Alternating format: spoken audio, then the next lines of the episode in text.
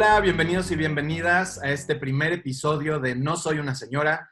Yo soy Daniel Schofecker y me acompaña mi coanfitriona, sister from another mister, brother from another mother, Mariana Tello. Hola mis, hola a todos, buenos días. Yo soy Mariana Tello y estoy muy emocionada, muy emocionada de estar haciendo esto, pero también muy nerviosa porque no sé hablar, básicamente, este, y lloro cuando estoy bajo presión.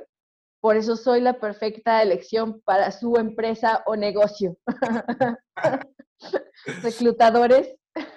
No, e, es el perfil profesional que estamos buscando todos en este mundo. Perfil idóneo. Estoy muy nervioso. Somos, somos noveles. ¿Noveles? Sí. Vírgenes. Noveles y vírgenes. Noveles y vírgenes en esto del, del podcastismo, podcasterismo, pero le vamos a echar muchas ganas y tenemos muchas cosas que platicar, muchos temas muy interesantes que tienen que ver con que nos resistimos a ser cuarentones. Así es.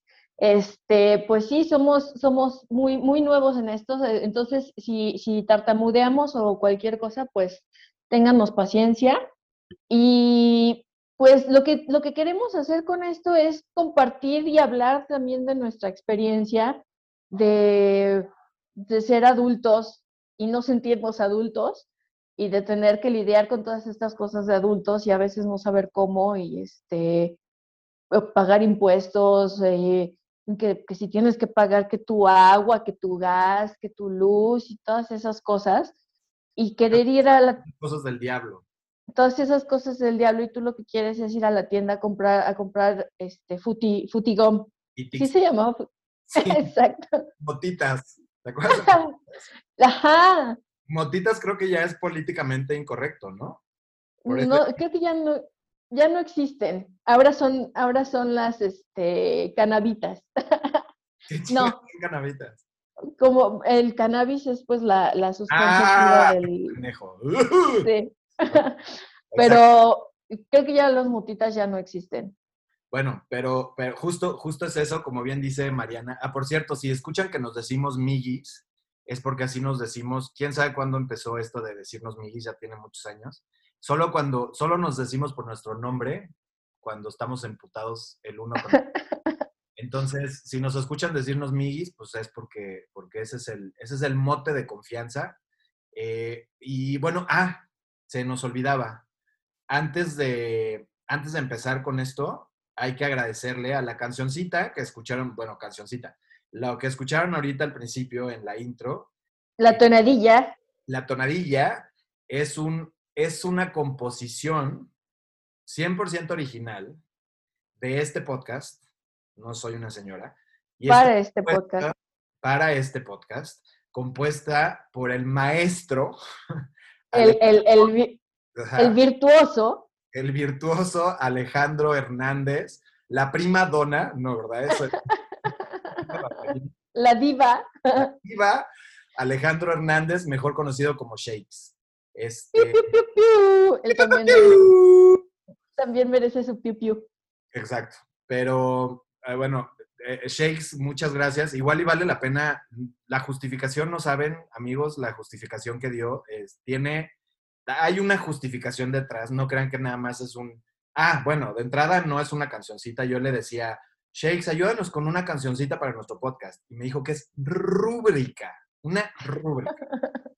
No es un Porque, no, es una cita, es una rúbrica. Somos, somos muy, muy, muy amateurs en todo esto, entonces para nosotros era cancioncita, para nosotros esto no es un podcast, esto es una charla, una charla amena entre amigos. Un chal, echar el chal. Echar el chal, es tomar el té. Eh, entonces todos esos, esos términos pues nos vino, a, nos vino a alumbrar con su sabiduría y eh, quedó muy, muy padre. ¿Quieres, hablamos de la, de la, compartimos la justificación? Sí, igual, igual en otro episodio, porque antes ya, ya, vamos un poquito tarde, porque en poquito tiempo llegará nuestro primer invitado, que va a ser padrino de este podcast. Qué emoción. Eh, estamos muy emocionados y el invitado está muy emocionado. Entonces, ojalá que sus expectativas no se derrumben cuando escuchen. y, que, que no se, eh, ojalá que no se niegue a promocionarlo en sus redes. Pero bueno. es- Ojalá. Luis, ¿qué te parece si platicamos un poquito de, de- bueno, tú ya dijiste más o menos la- las razones por las que estamos haciendo esto. Eh, Mariana y yo nos conocemos desde hace casi 20 años. Nos conocimos en el 2003 en la universidad. Recuerdo Del Valle de México. Universidad del Valle de México, Alma Mater, Go Campus. Campus lo más verde. All in this together. Este, no, ya no digas tantas, tantas, este, tantos, Tonterías. no, no, no, Ah. no, tonterías sí, tonterías sí podemos decir, no, Ah. no digas tantos datos de, de nuestro pasado, pero sí fue, fue en la Universidad del Valle de México, no sé si te acuerdas tú de ese, de ese mágico momento. Ay, lo recuerdo perfectamente como, ver, si, como si fuera ayer. Dime tú, tú, cómo fue tu versión de cuando nos conocimos y yo te digo cuál fue la mía. Pues yo no tenía amigos. yo era, era una, una bolita de, de- de Alegría. amor y de alegría y de inseguridades que vestía con chamarras de fleece Ajá. este, y, e iba por la universidad tratando de hacer el menor contacto posible con la gente. Entonces yo no tenía amigos en mi carrera, por lo cual, pues, mis amigos de la, de la preparatoria, que, con los cuales, bueno, mi amiga de la preparatoria con la cual pasé a la universidad, este, pues era mi única conocida en la universidad. Una vez no era de mi carrera, una vez fui a visitarla, tocó a la puerta de su salón y este ser mágico abre la puerta y me ve. Abro yo la puerta. De.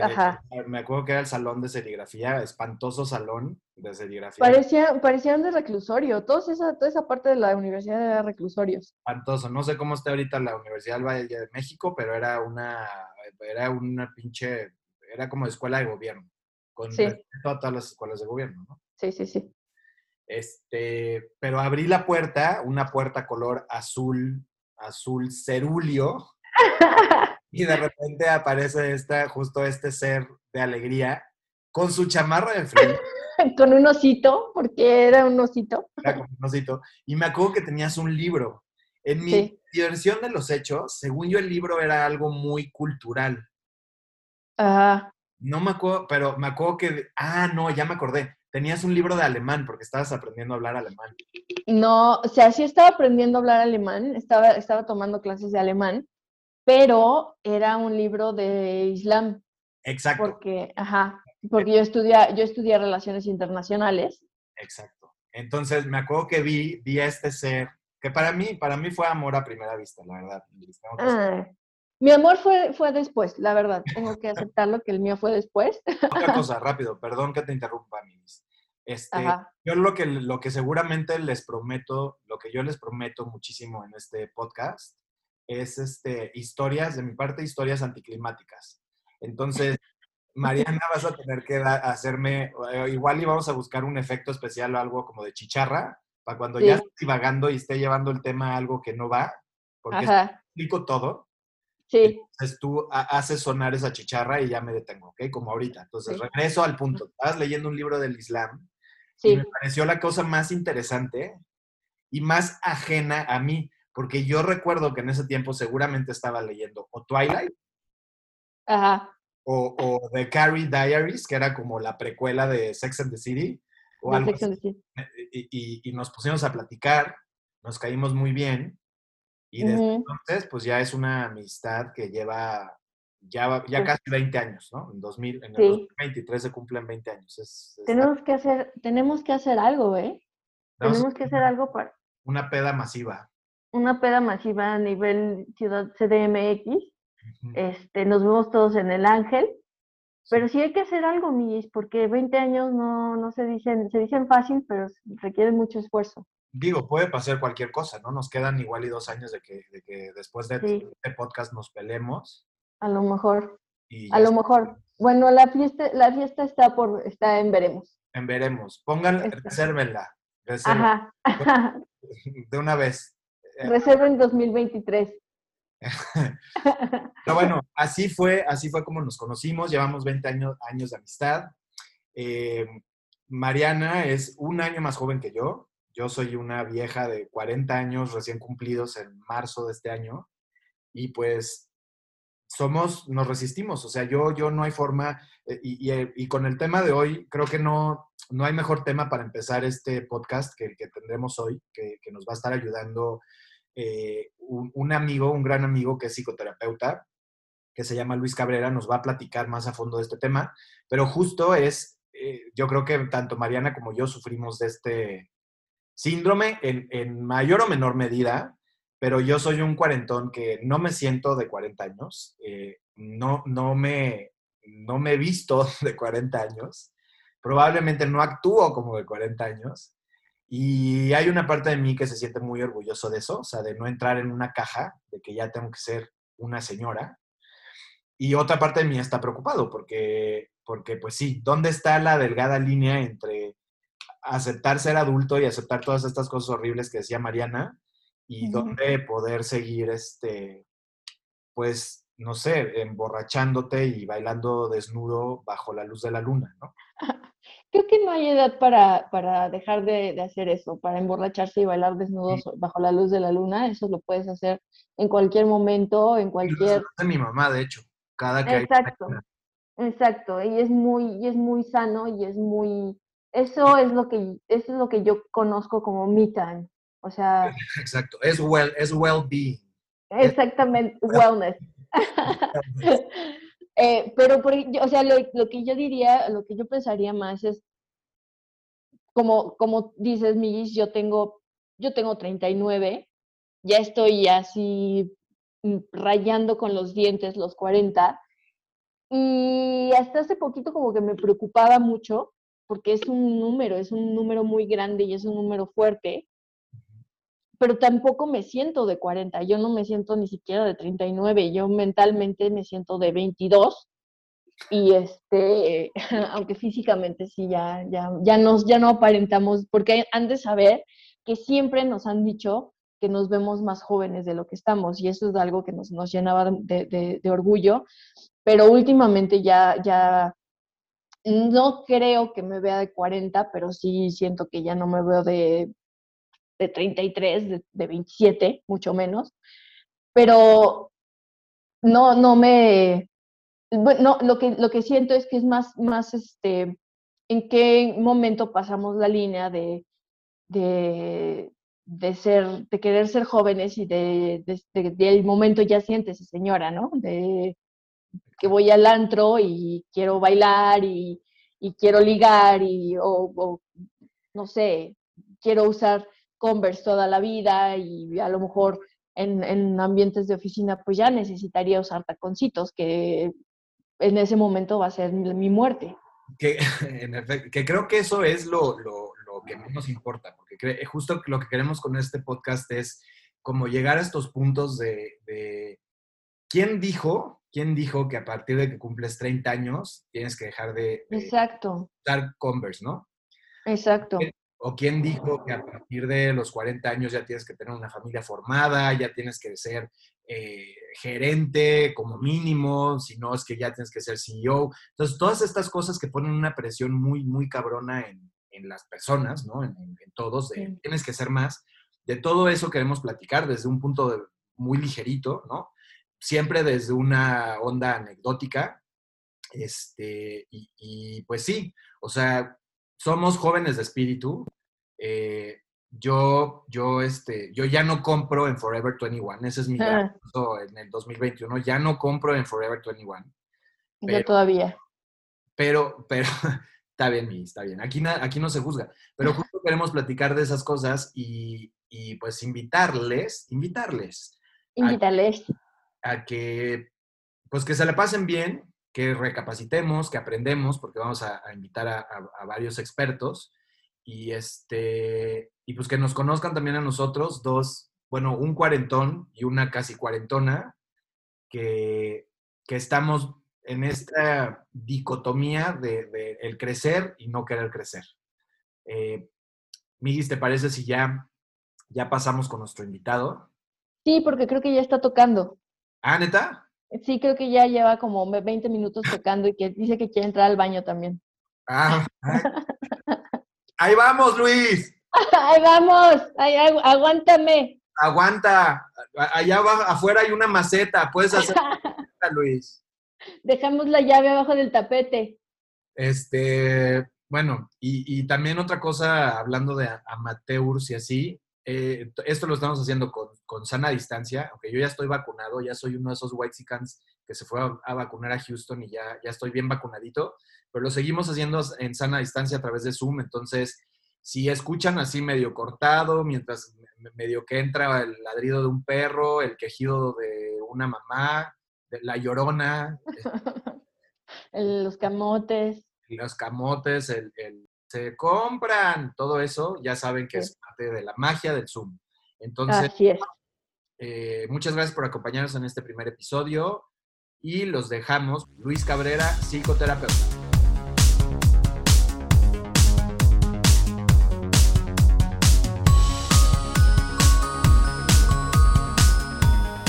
Eh, estamos de regreso en No Soy una Señora y nos da muchísimo gusto presentar a nuestro invitado, nuestro primer invitado y por lo tanto padrino de este, de este Nobel, Nobel Podcast. Estoy diciendo mucho Nobel el día de hoy.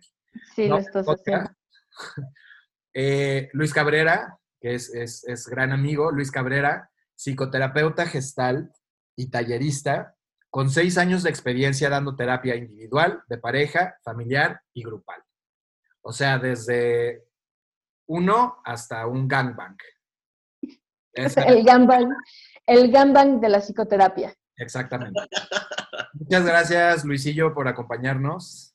No, pues de verdad, de verdad, un honor que me hayan invitado. Eh, y más siendo padrino de este nuevo blog. Les va a ir muy bien, va a estar increíble. Ahorita, ahorita les vamos a poner en, en los links siempre dicen, en los podcasts siempre dicen, ¿a quién les dejo el link? Ahorita les vamos a poner el link para la repartición de bolo eh, con fecha, hora y lugar para este, pues sí, para ah, llévense, llévense bolsas, llévense como si fueran la piñata, pero mejor.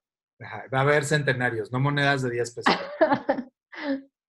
monedas, monedas de chocolate, aunque sea. Aunque sea. Exacto.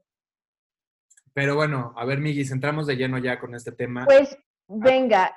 A, lo que te truje Chencha, precisamente hablando, hablando de señoras, a lo que te truje Chencha. Exactamente. Pues venga, a ver, nosotros en nuestro tema ya sabemos que es el síndrome de Peter Pan. Luis, ¿qué es el síndrome de Peter Pan? Pues, mira, el síndrome de Peter Pan, bueno, primero me gustaría iniciar, antes de que, eh, nos metamos a la definición como tal, eh, les quiero explicar un poquito que esto vino a partir de un eh, psicólogo que escribió un libro que se llama El síndrome de, Peter Pan. este psicólogo eh, se llama Dan Kiley, si así se pronuncia su, nombre. Y él le puso síndrome de, Peter Pan arbitrariamente. Esto como síndrome no existe. Hay un librote, que es un librote que tiene más de mil hojas, que está cañón. Ay, cabrón. se llama Manual Diagnóstico y Estadístico de los Trastornos Mentales, eh, conocido como el DMS. Hay varias revisiones de este, 1, 2, 3, 4, ahorita van creo que en las 5 o en las 6, eh, algo así, que son varios médicos, varios especialistas en la, en, en la salud mental, que son los que clasifican y ven las eh, los rasgos, los, eh, las causas, eh, los síntomas y los agrupan ya con un nombre de trastorno. el síndrome, no este de Peter Pan, no existe dentro de este manual diagnóstico. Entonces, como tal, no está reconocido como un síndrome como tal, ¿vale? aún se está estudiando, pero tiene, tiene que pasar por muchísimos procesos y autorizaciones y estudios y casos entonces, como tal, no es un síndrome eh, que esté en el manual de los trastornos mentales, ¿vale? Pero en este libro, eh, Duncan Lee eh, lo define como un conjunto de rasgos que se, caracterizan, se caracterizan perdón, por mostrar un desfase entre la edad cronológica y la edad emocional de una persona adulta. en resumidas cuentas, digámoslo así, se llama como inmadurez emocional. Básicamente se trata de eso. Digamos que esa sería la, la, definición que pudiera yo dar eh, de este síndrome de Peter Pan. has de saber que ayer estuve haciendo como mi, mi, investigación para no llegar aquí al, podcast sabiendo absolutamente nada. Y estaba, estaba leyendo que, que el síndrome aparece más o es más común en los varones, en los hombres. Sí, es más común en los hombres. De hecho, este señor Dan Kinley, debido a que fue este bestseller el libro del síndrome de Peter Pan, sacó otro que se llama El dilema de Wendy, que tampoco existe como un trastorno como tal. Y es justo por eso, porque hay una diferencia entre lo que pasa con los hombres y lo que pasa con las mujeres. Eh, en este rasgo, eh, en este síndrome, básicamente tenemos esta idea de que es no querer cumplir años, ¿no? El síndrome de Peter Pan pudiera sonar a, no, no quiero crecer, pero va mucho más allá. No tiene nada que ver con la edad de, es que tengo, por ejemplo, yo tengo 45 años, o sea, no quiero cumplir 46.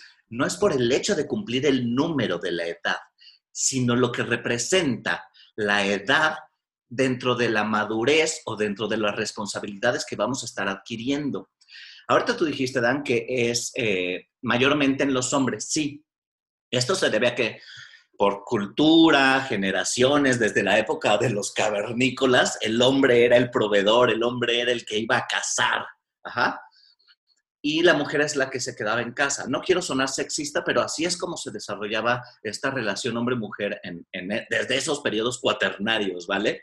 Entonces, por eso se da más en los hombres. Esto significa que lo que el hombre necesita es este sentido de protección, a diferencia que, como lo venimos manejando en la sociedad, que es la mujer la que necesita protección. Entonces, aquí el hombre es el que necesita protección y tiene ese sentido. Por eso no es, eh, no es tan común en las mujeres porque viene inherente casi al sexo, ¿me explico? Por eso se da más en hombres. Y al revés, el de Wendy se da justamente por eso, porque la mujer es la que tiene esta necesidad de proteger a, su hombre, sin sonar sexista, insisto, eh, de querer proteger al hombre. Entonces son las, son las contrapartes, por eso se da más en hombres. Y es como una, ahí entramos ya como en temas más escabrosos de relaciones tóxicas, ¿no? Porque por cada Peter Pan luego tienes una Wendy, ¿no? Que es el Peter Pan que está negado a, a asumir responsabilidades de adulto negado a, asumir consecuencias también. Y tienes a la Wendy, que es la que lo protege y que lo, que es como, o sea, Wendy en el, libro de, ¿cómo, ¿cómo, chingados se llamaba el escritor? Barry, ¿no? J.M. Barry, una cosa así. Creo que sí. Bueno, quise, quise verme bien, bien culto, pero sí, Barry. Este, el de, el, Wendy era la mamá, o sea, era la mamá de los niños perdidos. Entonces, es esta supongo que es esta parte de que la, que, la persona que tiene el, complejo de Wendy quiere cumplir con todas esas cosas de la mamá sobreprotectora con su pareja y pues ahí ya no está funcionando, ¿no? Exactamente, sí. Y lo que produce en, los hombres, o en los que podríamos decir padecen este síndrome de Peter Pan, es que tienen una, eh, una necesidad de, de dependencia Ajá, tienen este sentido, esta sensación de dependencia y por ende tienen muchos sentimientos de soledad. A partir de mi sentimiento de soledad es de, ay no, este, quiero que alguien me cuide, que alguien quiera que alguien me proteja, que alguien vea por mí. Por eso estas personas que padecen este síndrome eh, son muy narcisistas, son muy egocéntricos solamente se fijan en sus propias necesidades porque dentro de la pirámide de Maslow, uno de, los, este, de, las bases de las necesidades del hombre es este sentido de pertenencia sentido de protección. Entonces, justamente como lo necesitamos, no puedo ver más allá de tus necesidades. Tengo que ver primero por las mías para sobrevivir. Entonces, justo por eso eh, es esta dependencia de quiero, quiero, quiero, sin fijarme en lo que tú necesites. Yo es lo que quiero primero. Va por ahí. Ok, ok. Oigan, está, está muy interesante. Yo no, no conocía, eh, o sea, sí, sí, había escuchado y tenía una idea de lo que era el síndrome de, Peter Pan, pero no sabía que tenía una contraparte, que, que había un, un, un, dilema de Wendy. Esto está, está muy interesante. Y perdón, no, no había prendido el micrófono porque estaba pasando la señorita eh, que compra eh, artículos varios como colchones y lavadoras este, y no, no queremos que participe en esta, en esta conversación en particular. Está, está muy interesante y eh, lo, que, lo que estabas diciendo, Luis, que no es un trastorno, está, está también, me, me, pegó, bueno, no me pegó, o sea, no me, dio una cachetada, pero me, resulta también interesante, porque es como, no, al tener la palabra síndrome, puedes pensar, ay, es que tengo algo, tengo un problema. No, y como dices, bueno, creo que también hay, hay de, menor a mayor grado, ¿no? Dime. Sí, mira, te voy a explicar para que quede un poquito claro cuál es la diferencia entre un síndrome eh, y un trastorno, o, rasgos y trastornos, que síndrome y rasgos pudiera ser lo mismo. Eh, síndrome se refiere a los síntomas, es decir, eh, un síntoma, por ejemplo, de la gripa es escurrimiento nasal, pero no significa que por tener escurrimiento nasal ya tenga gripa. ¿Me doy a entender? Es lo mismo, son ciertos pequeños rasgos que en conjunto forman un síndrome. Y el síndrome, eh, la característica o la diferencia de un rasgo o un síndrome eh, versus un trastorno es que los síndromes son eh, funcionales en nuestra vida cotidiana. no, no afectan mi día a día. En el momento en que se vuelven trastorno, es porque ya no somos funcionales. ¿Me explico? Y para ello los trastornos sí necesitan un tratamiento psiquiátrico, chochos, para regular todas estas conexiones neuronales, los químicos del cerebro, porque naturalmente nuestro cuerpo no los produce. Entonces necesita una ayuda externa, ¿me explico? Es como generar estos anticuerpos. Claro, eso también está, está, es algo que no, conocíamos. Y me, o sea, este, este síndrome de Peter Pan pues también tiene un, rango, ¿no? Que va desde, eh, no checa tu edad mental con la edad que, que tienes, ¿no? O no, sí, con la, edad que tienes, con la edad que vives. Entonces, puede ser desde el menor grado a gente como yo creo que nosotros, como Daniel y, y, yo, que, que, tenemos, pues ya estamos en la media, mediana edad, somos adultos un poco mayores, pero todavía tenemos, pues, como decíamos, nos gusta comprarnos Converse y nos gusta este a mí me gusta Olivia Rodrigo. Es que estoy... justo, ahí justo, Luis, yo te quería decir, o sea, cuando ayer que estuve investigando y que estaba viendo como ciertas características de las personas con el síndrome, yo palomeaba, o sea, yo decía, no mames, o sea, me está quedando el saco en esto, en esto, en esto. Y, en, típico de mí, ¿no? Me empecé a sugestionar y dije, soy un caso gravísimo del síndrome de Peter Pan. Ahora, las que no palomeé son el tema de hacerte responsable, hacerte responsable de las consecuencias de tus actos. O sea, todo eso no lo palomeé.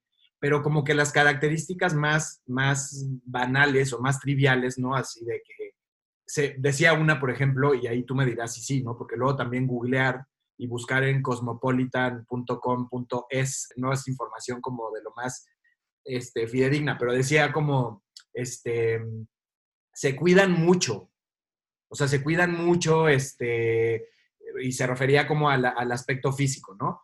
Tienden a ser como infantiles en ciertas cosas. Yo soy una persona que abiertamente, pues yo soy súper childish en muchísimas cosas, en muchos gustos, ¿no?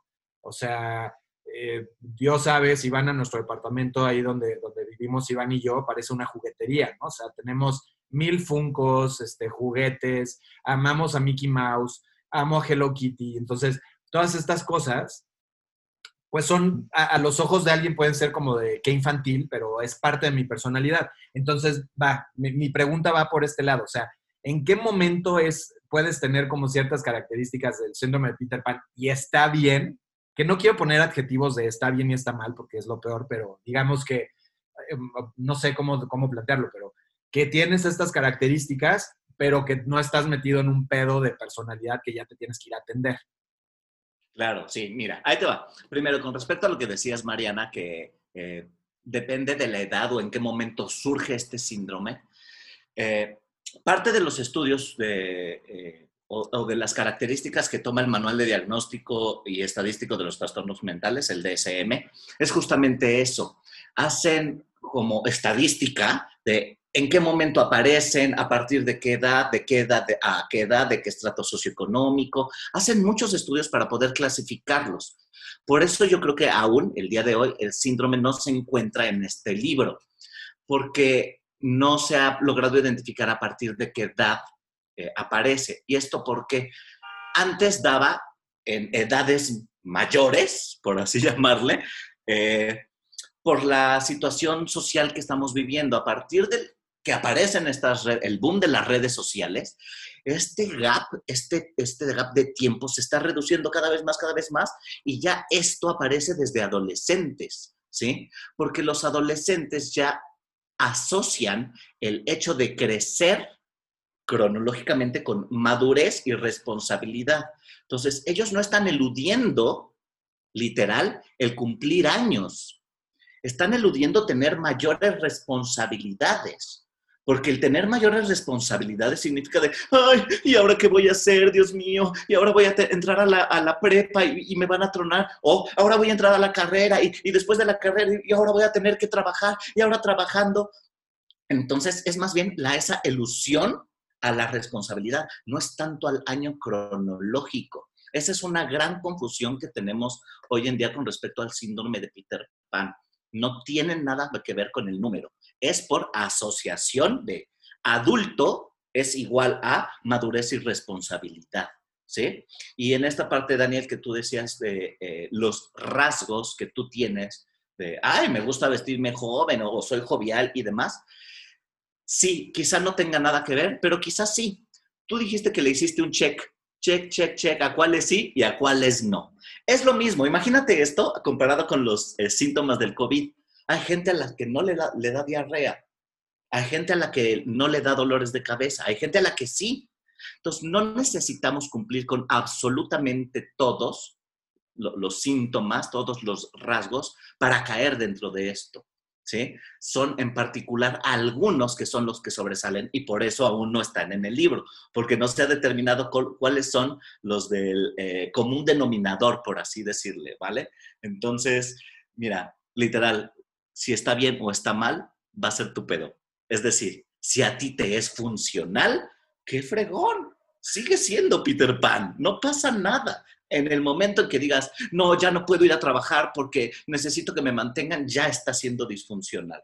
Entonces ahí sí necesitaría yo creo que un tratamiento psicoterapéutico y o psiquiátrico.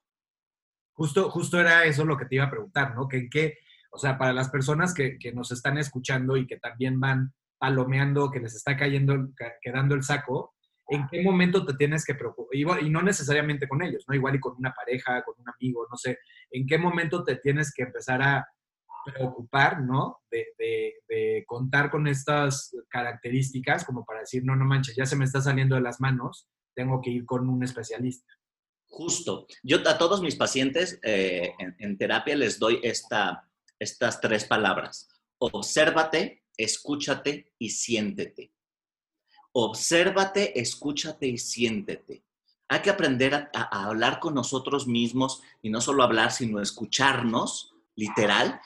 Y en el momento en que nosotros percibimos de, ay no, ya no estoy queriendo salir o ya no me estoy queriendo relacionar con, con gente de mi edad porque ya son maduros, entonces ya solamente salgo con la chaviza, ¿no? Eh, en ese momento, obsérvate y quizá ya a partir de ese momento, si no te es funcional, ese es el momento de buscar ayuda o de hacer un trabajo personal, como tú lo deseas hacer.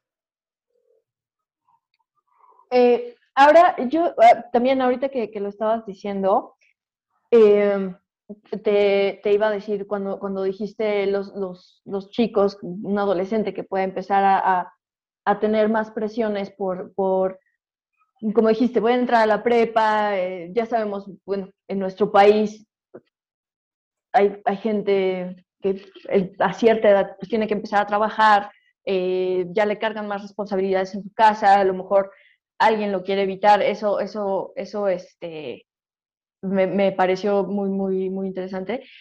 Yo, en nuestro caso particular de Daniel y mío, porque no sé si lo saben, pero Daniel es gay y yo también.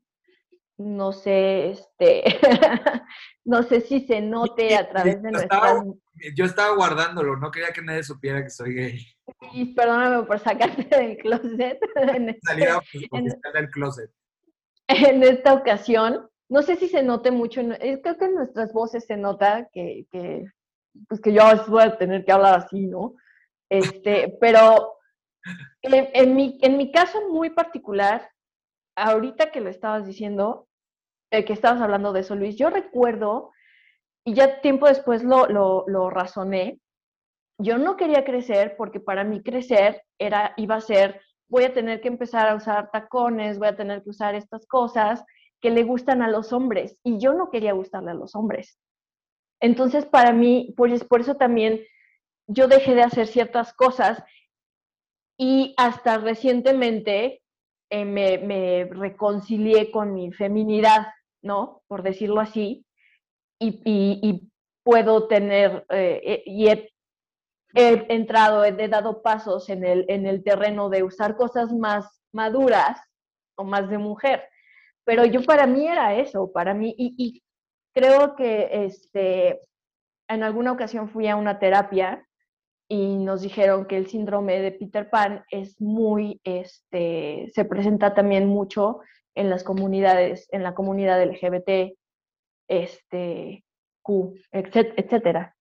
Sí, yo, o sea, y voy, a poner un ejemplo, eh, Luis, o sea, cuando, cuando no sé, cuando vamos, Migis, al, antro, ¿no? Al, antro gay, ¿no? Desde aquí íbamos al box, en aquellos ayeres recién desenclosetada, tú veías al, público y había, sobre todo, y ahí es donde me doy cuenta que lo de que se da mucho más en varones es cierto. Y sí es cierto que lo ves mucho en hombres gays. O sea, tú ves, tú vas a un antro gay y ves a personas que claramente ya se ven de 45 más, este, mamadísimos, ¿no? Hombres así súper mamados, súper bien cuidados, con unas playeritas que, ni cuando yo tenía así súper pegadas, que ni cuando yo tenía 15 años me atrevía a poner, así de licra. Y sí es algo que notas mucho en la comunidad, o sea, sí nos resistimos mucho eh, a, crecer. Porque pues por, tiene que ver con esta onda de que como que durante, durante tu etapa en el closet como que cierras o, detienes el, el, pues sí, como que no la estás, estás enclosetado, entonces no la estás viviendo realmente y la vives hasta después, ¿o cómo va? Me, me gustaría complementar un poquito esa pregunta, como diciendo, eh, la, el, el, este término que está muy de moda ahorita en inglés, que es age, ageism, que es como la discriminación o, o el, a la edad, ¿está más presente en la comunidad? Mira, eh, asociándolo directamente con el síndrome de Peter Pan, esto tiene que ver porque somos hombres, el ser humano eh, es, una, es un animal, porque somos animales, ¿eh? Que lo queramos este, eh, meter abajo del tapete es otra cosa, pero somos animales. Y todos los animales tenemos cerebro. Y los cerebros funcionan a partir de conexiones neuronales. Estas condiciones neuronales nos hacen seres de hábitos nos hacen seres condicionados, así como no sé si han escuchado hablar del perro de Pavlov, ¿no? Que es un experimento que se hacía de le dan croquetas al perro y al mismo tiempo sonaban una campana y el perro inconscientemente asociaba que cuando sonaba la campana le iban a dar de comer, por ende salivaba, hasta que en alguna ocasión sonaron la campana, pero no le dieron comida y él automáticamente salivó. Así los seres humanos, sorpresa, somos animales. Entonces estamos condicionados a partir de, desde chiquito nos dicen, a ver, ¿cómo dibujarías a un adulto? Lo dibujaríamos de traje. ¿Cómo tienes que ir a trabajar? No, pues ya de traje. Y además antes se estilaba, antes no podíamos ir de jeans y playera porque no, a una junta, ¿cómo crees? Entonces lo tenemos súper asociado madurez y responsabilidad con esta parte visual, porque todos somos auditivos visuales y kinestésicos, en este caso nos vamos a ir con la parte visual, estamos asociados con que eso significa ser señor, significa ser maduro, significa ser adulto. No, ni madres, no es cierto. Estamos condicionados. Y poco a poco, a partir de estas grandes empresas que pusieron de moda, este, como Google o Facebook, de que la gente iba de jeans, playeras, shorts a trabajar, hemos empezado a cambiar nosotros también esta, eh, este condicionamiento. del vestir con, el, eh, con la madurez. Antes, en mis tiempos, en mis tiempos literal teníamos que a fuerza ir de zapatos al antro. No podemos ir de tenis y de playera. Dios bendito, a huevo tendría que ser camisa. Porque, ¿cómo voy a ir al antro? Antes al cine se vestían de traje. ¿Me explicó? Esto está cambiando. Eh, entonces, y como está cambiando, se está polarizando. Ahora no tengo que vestir de traje. Ahora puedo ser un adulto y puedo ir de jeans y playera, pero me tengo que ver bien. ¿Sí? Porque tenemos esta asociación de si estoy en un antro, no quiero ser un chavo ruco, entonces me tengo que ver cool, me tengo que ver bien. Entonces tengo que vestir ropa de jóvenes. Entonces e, es, es como una cadenita que lleva una cosa, lleva la otra. Va por ahí, es desde mi punto de vista.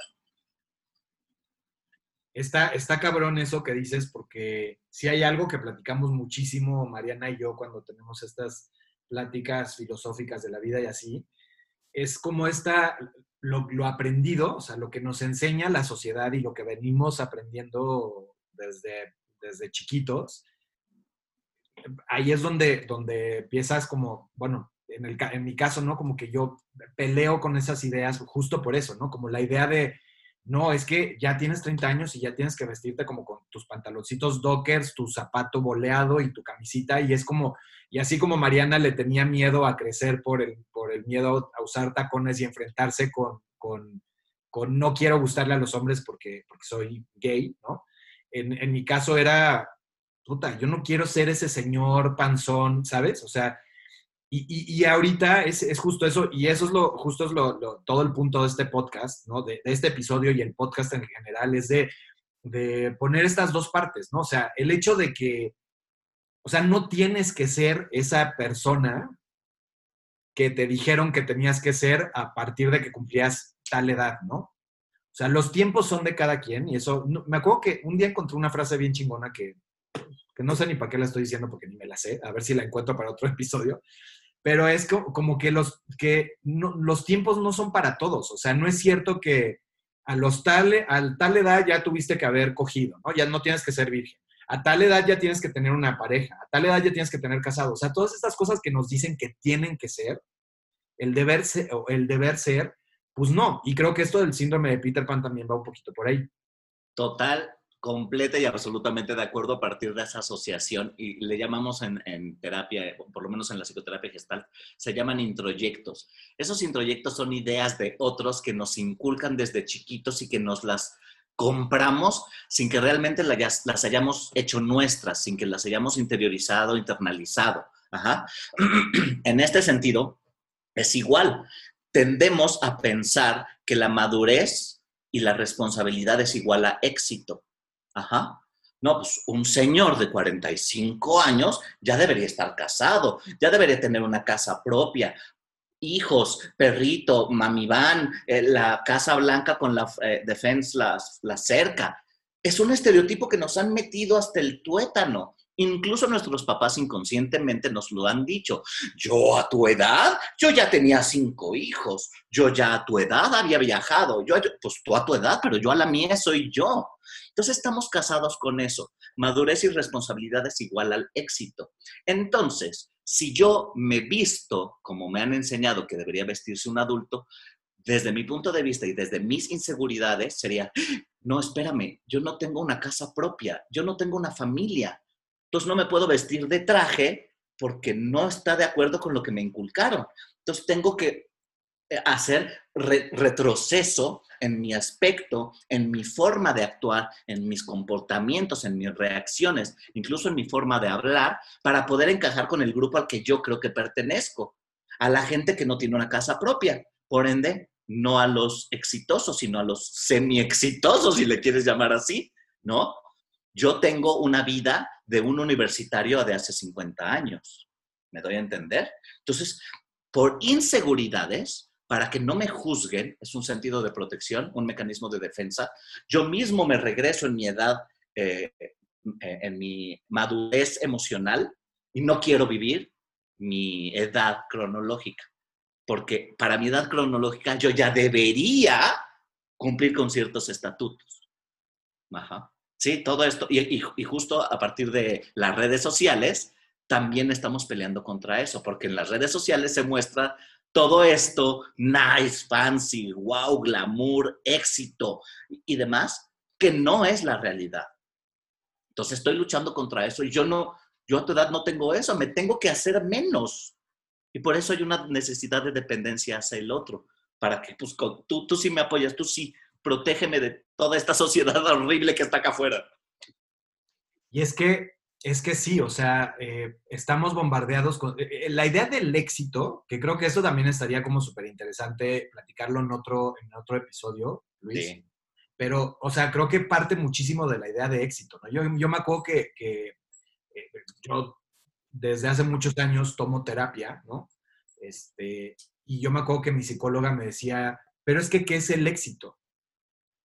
Y yo ni siquiera tenía una respuesta. Y me decía, pero si para ti tener un departamento chiquito, o sea, bueno, tu departamento, con un perrito, tienes una pareja desde hace 10, 15 años. Si eso para ti es el concepto de éxito, eso es, eso es tuyo. O sea, si para otro es convertirse en CEO, ser, ser eh, emprendedor, este, tener tres hijos, eh, tener un barco en una casa en Miami, pedrada mi hermano. Este, o sea, la neta es que eso, o sea, cada quien, cada quien tenemos nuestro concepto de éxito y, no tenemos que pelearnos con eso, ¿no? Y yo creo que una cosa es ser eh, mediocre, y no sé si nos, nos, estamos saliendo un poquito del tema, igual y sí, pero no sé si una cosa es ser mediocre y otra cosa es estoy bien con esto y para mí yo he logrado ya cosas con esto, poquito o mucho o lo que sea para otras personas, para mí esto es éxito. Sí, justamente ahorita ya después yo creo que un poquito más avanzando eh, el, el, podcast hablaremos del tratamiento psicoterapéutico que le doy a los pacientes con el síndrome de Peter Pan, porque tiene mucho que ver. Esto es desde, desde un inicio aceptar el rol que tengo, la responsabilidad, lo que soy, lo que tengo, yo, sin comparaciones. Eh, porque como tú dices, bien, bien tendemos a compararnos eh, con el éxito ajeno. Y en, este, eh, en esta inseguridad de no sé si sea capaz de alcanzarlo, prefiero la comodidad, prefiero no buscar nuevas responsabilidades, prefiero la comodidad, la evitación de enfrentar los desafíos de la vida diaria porque tengo miedo a no alcanzarlos. Si no los alcanzo, me estoy justificando de que yo, ah, mira, yo soy Forever Young. Yo estoy mi carpe diem, yo estoy viviendo mi día a día. Entonces estoy justificando el síndrome que tengo y por ende eludo responsabilidades. No quiero más porque significa alcanzarlos y ser maduro. Y si no lo logro, puta, voy a ser un fracasado. Mejor ni lo busco y me quedo un paso atrás siempre. O sea que podemos decir que si, le tienes miedo al éxito, a miedo a hacer más, eso es lo que ahí es donde ya tienes que tener, es como una red flag, ¿no? Exactamente, pero y en terapia justamente es lo que hago, es miedo, hago lo mismo que te dijo a ti tu terapeuta. Miedo al éxito es para ti qué significa el éxito. Si tú ya tienes una casa, para ti ya es un éxito. Si antes vivías con tus papás, el hecho de rentar ya es un éxito. Si tú vives con tus papás, pero te mantenían y ahora viviendo con tus papás te, tienes chambitas, para ti quizá eso es un éxito. El éxito es personal. En el momento en que lo comparamos con alguien, ya valimos queso. Porque siempre, siempre, siempre va a haber alguien más, algo que nosotros más guapo que nosotros, más exitoso que nosotros, con mejor cuerpo que nosotros, con mejor experiencias de vida que nosotros, con mejor dinero, con mejor pareja, con mejor vida, con mejor todo. Entonces, si no, nos vamos a estancar y nunca vamos a querer buscar ese propio crecimiento personal con respecto a mí, no con respecto al otro. Totalmente. ¿Y tú quieres decir algo? Yo es que yo estoy, yo estoy, este... ¿Estás durmiendo? No, no, no, no, se me está, o sea, es como blowing my mind cada, porque es como, sí, sí, sí, sí, sí, o sea, eh, fomentar el, el, el, o sea, hay que fomentar el, individualismo, bueno, no el individualismo, sino el, la seguridad en, tú como individuo para no tener pues este tipo de, síndromes, ¿no? O sea, si, si tú, eh, claro que también tus condiciones, insisto, un chavo que sabe que a los 18 lo van a poner a trabajar porque tiene que ayudar a su familia, pues sí, ¿no? Está, no, no es cuestión de su individualismo, sino, pero si, si, desde chiquito te fortalecen o le fortaleces el individualismo, su individuo a un niño, puedes este, evitar este tipo de, este tipo de cosas, este tipo de, ya no, no tengo que ser esto y como tengo que ser esto, llegando a esto, me voy a, me quiero quedar aquí, me, quiero quedar en este punto de mi vida. Sí, ahí te va, ¿eh? tocaste un, punto muy importante que para mí, como psicoterapeuta, en cualquiera de los casos o, con cualquier tipo de pacientes que trato. Eh, el individualismo o egoísmo lo vemos como algo malo, como la manipulación, como la venganza, como todos estos sentimientos son malos, evítalos, te vas a ir al infierno, ¿sí? Yo al contrario, yo en las primeras sesiones con mis pacientes les digo, yo, mi objetivo como terapeuta es hacer que tú seas lo más egoísta o individualista posible. ¿Cómo? No, o sea, no, eso es malo. No, no, para nada. Les voy a explicar. Ahí te va. Viene desde la etimología básica. Egoísmo. Ego es yo. Ego significa yo. Individualismo, individual, significa yo, individuo. Ismo es un sufijo que significa práctica de, ¿no? Por ejemplo, un egoísta es quien practica el yo. Ajá. Un surfista es quien practica el surf. Un futbolista es quien practica el foot. Dime una cosa, ¿un futbolista no puede ser basquetbolista? Sí, no está peleado. No está peleado. Michael Jordan era beisbolista, era golfista y era basquetbolista al mismo tiempo. Y no estaba peleado una cosa con la otra. Lo mismo pasa con el egoísmo y el individualismo. Yo puedo ver por mí, claro, a huevo que sí. Individualismo, yo estoy practicando mi yo. Egoísmo, yo estoy practicando mi yo. En ningún lado dice, salvo en, las definiciones de los diccionarios, pero etimológicamente no, que es por encima de los demás. En ningún lado dice por encima de los demás. Entonces, un individualista o un egoísta al mismo tiempo puede ser altruista, empático, cariñoso y preocupón por los demás e interesado. No está peleado pero tenemos este mal concepto en nuestra mente. Exacto, eso, ese es el problema. Ahorita que yo le estaba diciendo también, o sea, traté mucho de, evitar las palabras individualismo, porque también nos hemos tenido, o yo tenía un concepto de individualismo, no, individualismo es, es, es malo, es este egoísmo, pues no, mejor ser compartidos y abrirnos y acá, ¿no?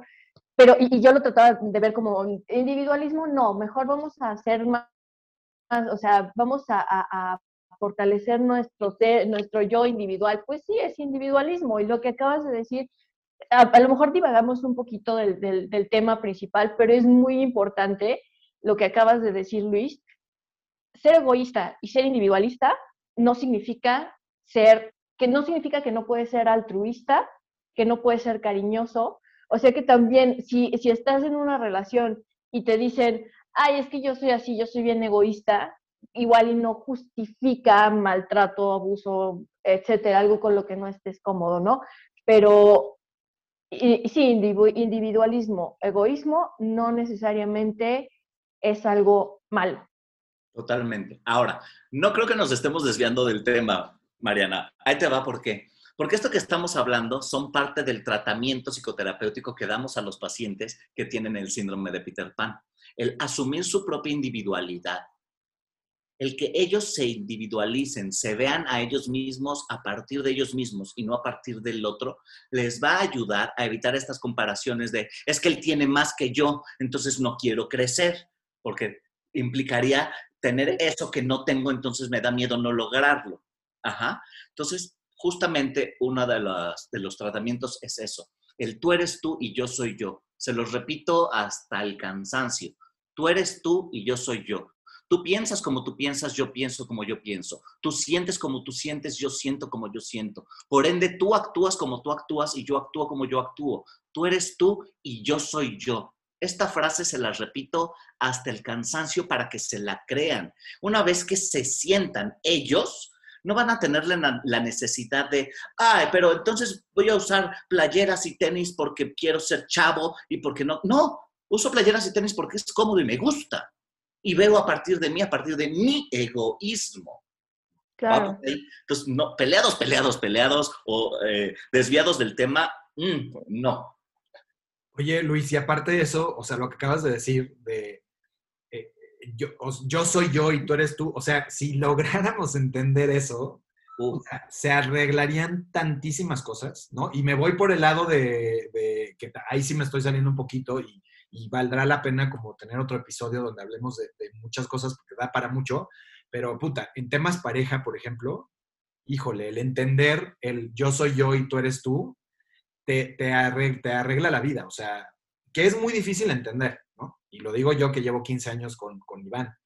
Este, pero es algo que te, que si lo, que si neta te lo, te lo crees y lo entiendes por lo que es, te resuelve mil, mil, mil, mil, mil pesos. Totalmente de acuerdo. Justamente eso se los digo también a los pacientes. Si lográramos que el mundo fuera egoísta en, en sus individuos, el mundo sería distinto porque no empezaríamos, respeto mucho las marchas y respeto todos eh, eh, estos movimientos masivos, los respeto mucho, pero a partir del yo actuar en consecuencia conmigo mismo, si yo no estoy de acuerdo, estoy poniendo un ejemplo, ¿eh? si yo no estoy de acuerdo con golpear a las mujeres, yo voy a propiciar a partir de mí esta filosofía de vida. ¿Sí? Entonces voy a ser lo más egoísta posible. Y si alguien habla o actúa en, que va en contra de mis valores y de mis sentidos, yo pondré mis propios límites, ¿sí? Pero no necesito, desde mi perspectiva, hacer una manifestación de, porque quizás, quizás no pase nada. Pero a partir de lo que yo pueda hacer, si cada uno pone su granito de arena, llenamos el mar completo, ¿sí? Claro. Estamos aquí es no siendo egoístas, es siendo egocéntricos, que es distinto, ¿sí? Entonces, queremos que todos piensen como yo, que todos actúen como yo y por ende eh, organizo las marchas para que todos piensen como yo. No, yo pienso como yo y yo voy a actuar en consecuencia de lo que pienso y lo que siento. Si tú piensas y actúas en consecuencia, nunca vas a ir en contra tuya. ¿Me explico? A menos que tengas alguna psicosis. ¿sí? Entonces, si todos fuéramos lo más individuales posibles, lo más egoístas posibles, sin perder de vista la empatía, sin perder de vista el interés y la, preocupación y demás, el mundo total y absolutamente creo que sería otro.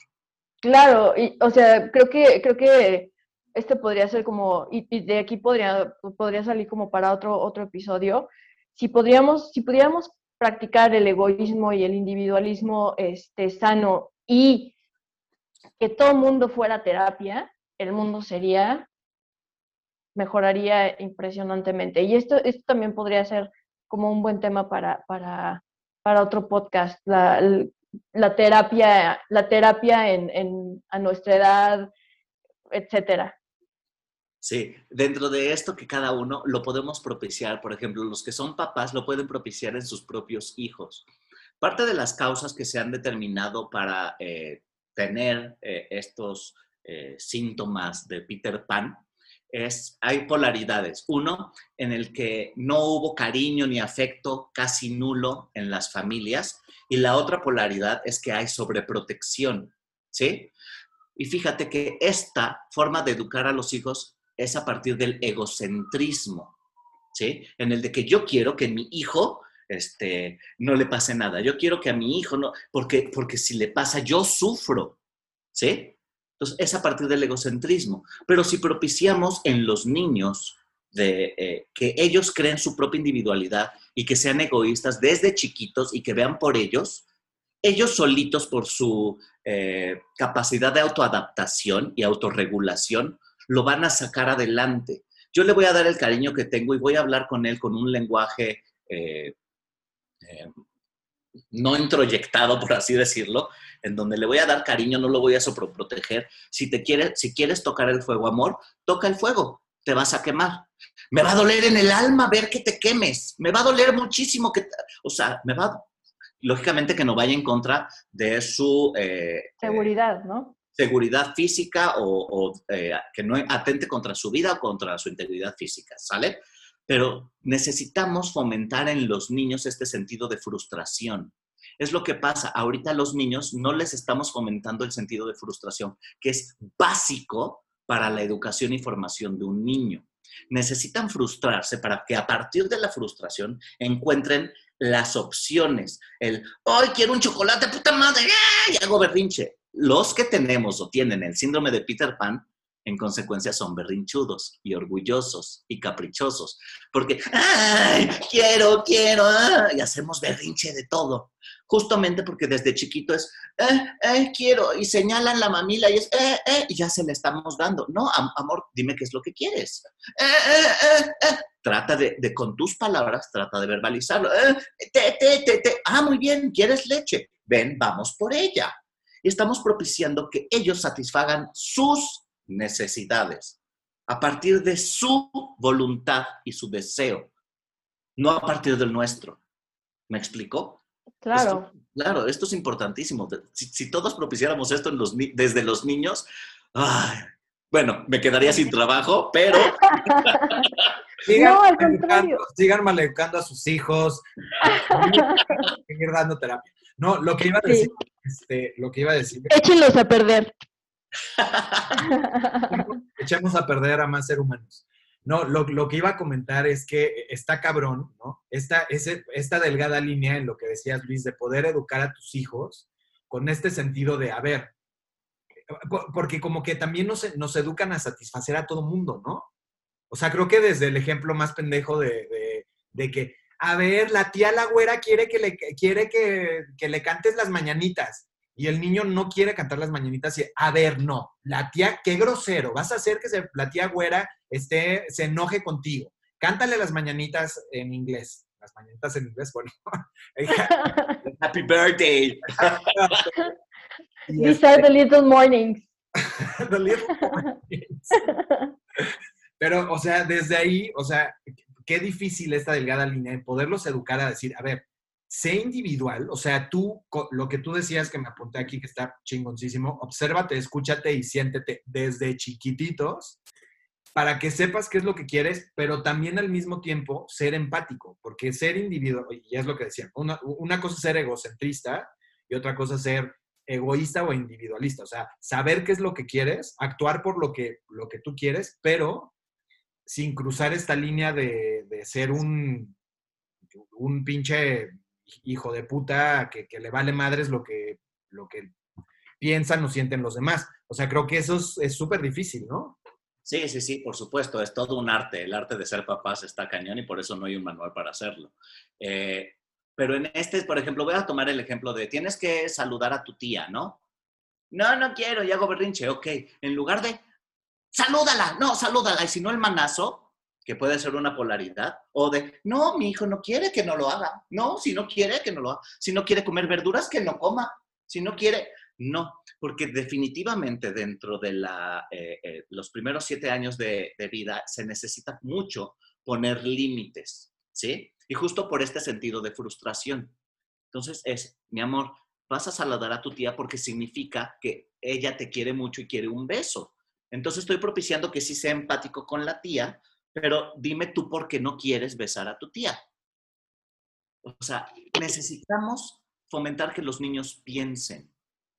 Necesitan desde chiquitos crear esta neuroflexibilidad para poder bajar todas estas cosas al mundo de las opciones y que ellos decidan, no, no quieres, ok, mi amor, no quieres, pero eh, entonces pues ya no vamos a poder venir a casa de tu tía porque necesitamos ser educados. Y ser educados significa y platicar y explicarles y que acepten las consecuencias que eso conlleva. ¿Sí? Claro. Está, eh, está muy, muy, muy bueno este tema. O sea, ya también yo creo que podemos dar este, talleres para padres en los futuros episodios este, padres, padres jóvenes, padres que se sienten jóvenes, padres que eh, no quieren ser, no quieren crecer. ¿Cómo, cómo, ¿Cómo voy a lidiar con un niño si yo no quiero crecer, si yo no me siento, este, pues, no sé, como padre? Está, está buenísimo este tema y da para, para muchísimo más.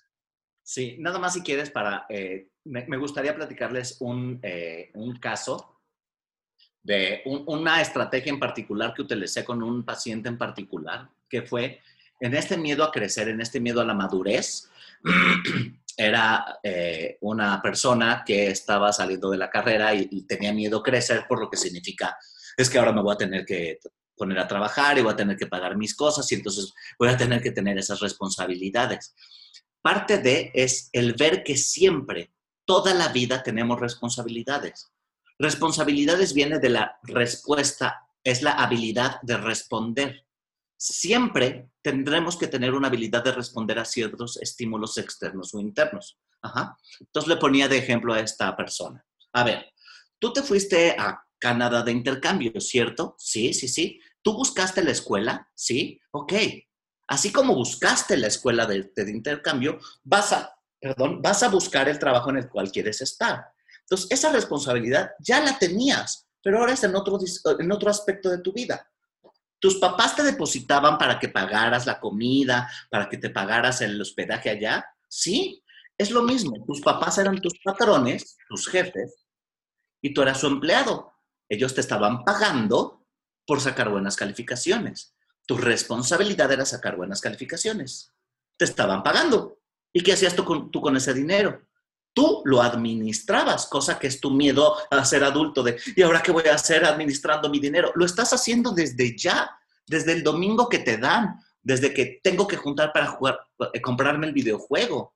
Entonces pones tus prioridades de hacia dónde.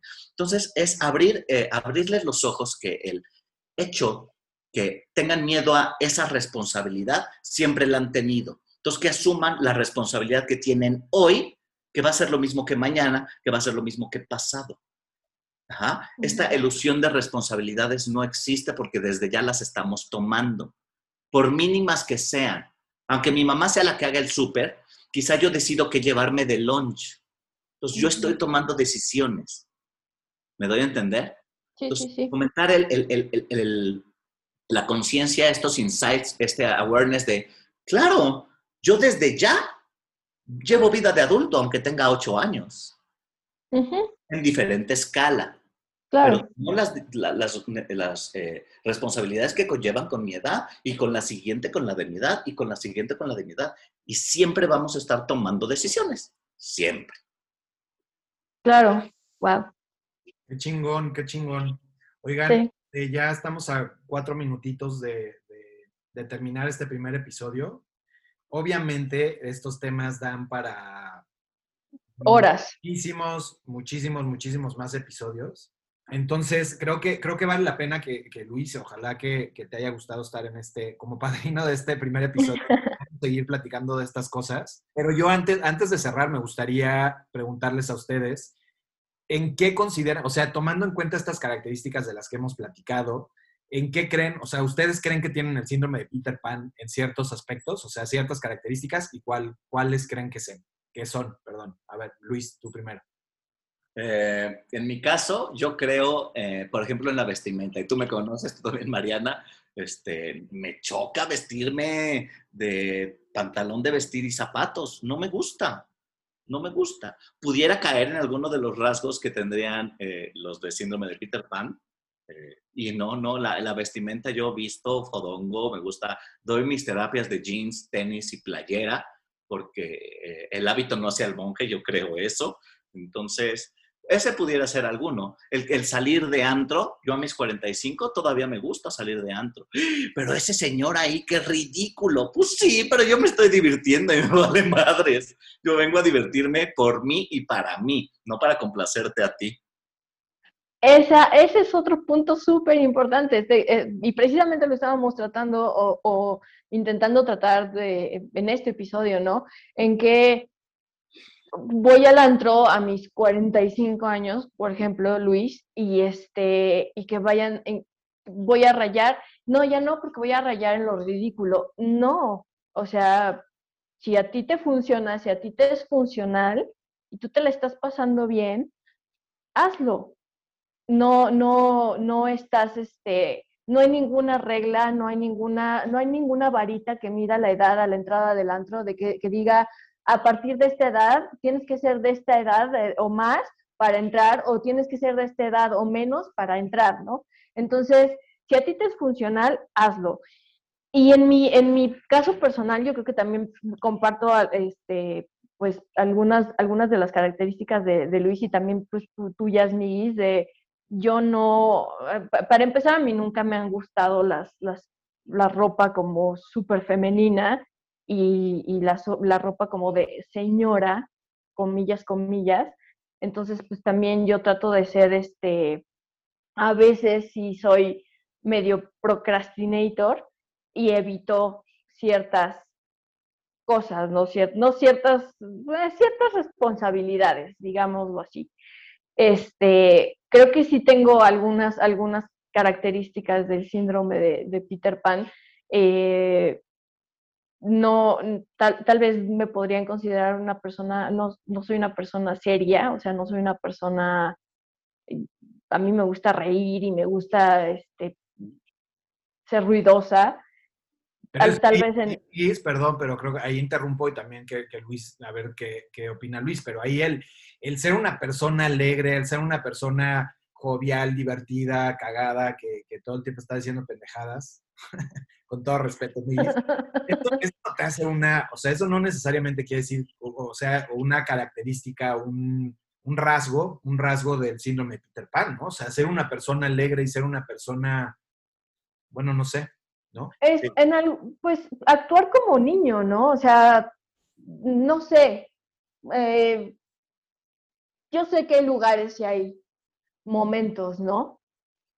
Pero sí, sí siento que ha habido momentos en mi vida en que no, he sido, eh, por ejemplo, me, me, acuerdo mucho que estaba en una oficina y que yo estaba en la oficina y entraba a la oficina cantando, ¿no? Y entraba este, cantando a volumen y para mí era, pues estoy trayendo la felicidad a esta oficina. Y, y, mi jefe era como de, si quiere, le gusta cantar y qué padre que le guste cantar, pero aquí no es el lugar y yo estaba de, ah, amargada. Y entonces, este, en ese aspecto, diría que esa era mi, mi forma alegre y jovial de ser eh, una, una niña en un contexto en el que no iba. Sí, dime tú, según quién. Si tú en Google llegas cantando, hasta te van a hacer segunda. Esto no habla de ti, habla de tu jefe. Totalmente. De el pensamiento, el sentimiento y la estructura de vida que ha tenido tu jefe a lo largo de sus X número de años. Eso habla de él, no habla de ti. Pero si tú quieres ser alegre y jovial, sea alegre y jovial. Si tú misma te quieres eh, a partir de la prudencia, bajarle dos rayitas y sí, no voy a llegar cantando, pero sí voy a llegar a saludar a todos. Hazlo. ¿Me explico? Claro, claro, el señor Vélez. ¿Me está escuchando, señor Vélez? Eh, yo, yo ahí también quiero decir algo. Eh, para mí, por ejemplo, en mi caso, yo, yo sí siento que, que, mi niño interno, o sea, de estar en contacto con tu niño interno y ser jovial y así, yo le agradezco muchísimo a eso, o sea, no a, no dejarme de sorprender con el mundo, a que veo, o sea, yo soy una persona que veo, no sé, o sea, que cuando me voy de vacaciones con Iván y veo una iguana caminando en la playa, o sea, es como si fuera la primera vez que veo una pinche iguana, ¿no? Y me gusta ser esta persona que se sigue sorprendiendo de cosas, porque también me ayuda en el aspecto creativo. O sea, yo creo que todos los que somos creativos, yo, yo para los que nos están escuchando, yo de, de mi profesión es diseñador gráfico, este, me ayuda muchísimo. O sea, el hecho de estar tan en contacto con esta parte infantil y ser alegre y que me guste, o sea, que, me inspire de cosas como las caricaturas, el arte, que todo lo que es como muy lúdico, eh, me ayuda a mi carrera. O sea, me ha ayudado a mantenerme y a tener ideas nuevas. Entonces, yo creo que también esas características de estar en contacto con tu niño interno, interno y, y ser feliz y ser jovial, te ayuda en otros aspectos. O sea, una cosa es este, ser, actuar como un berrinchudo, ¿no? Como, decíamos, como una de, las características, ¿no? Como un berrinchudo en tus relaciones, en, el trabajo, ¿no? Que te puede tener problemas. Y otra cosa ser una persona alegre que, o, muy, muy en contacto con esta parte infantil y que te puede traer cosas buenas, ¿no? Y digo, en mi caso, eh, también, ¿no? Igual como, como ustedes dos en el tema del vestir, pues también me conocen muy bien. Amo la moda y vamos a tener un programa muy interesante que, justo va a hablar como de, de, la moda y qué tanto discrimina por la edad la moda. Pues yo amo la moda y la moda está hecha para jóvenes. Desafortunadamente muchas, muchas veces la moda está hecha para jóvenes, entonces yo me sigo vistiendo eh, muy juvenil en muchas, en muchas ocasiones.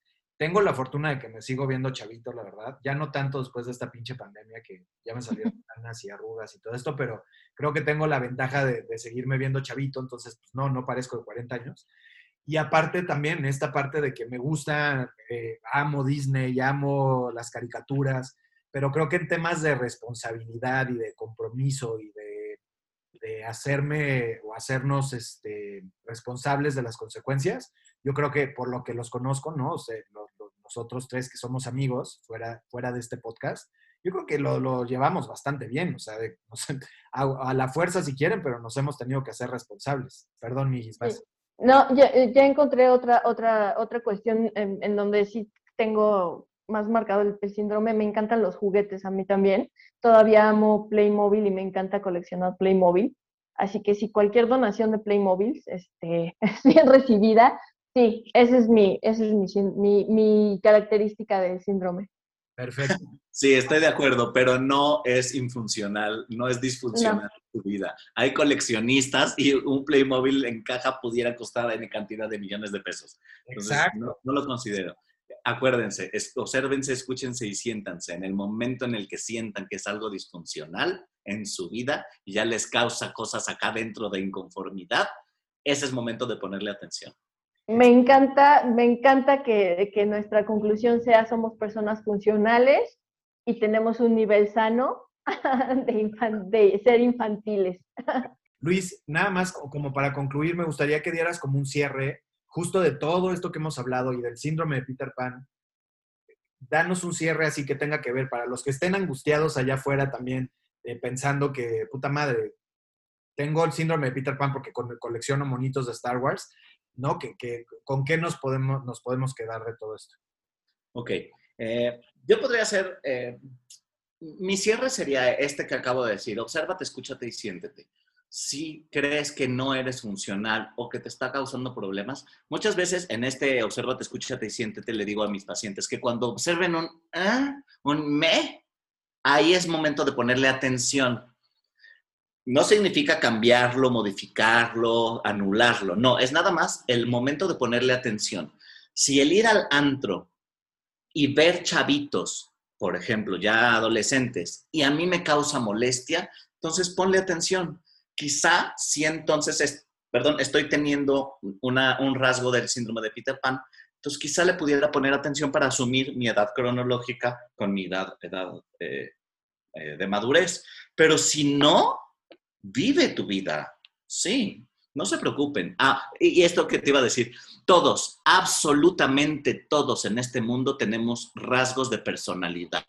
Todo lo que aparece en este librote del, eh, del, manual de diagnóstico y estadística de los trastornos mentales, todos tenemos algo de paranoides, algo de esquizofrénicos, más o menos, algo de obsesivos compulsivos, todos tenemos algo de algo, porque son rasgos de la personalidad si son manejables, son rasgos. Esa es mi personalidad.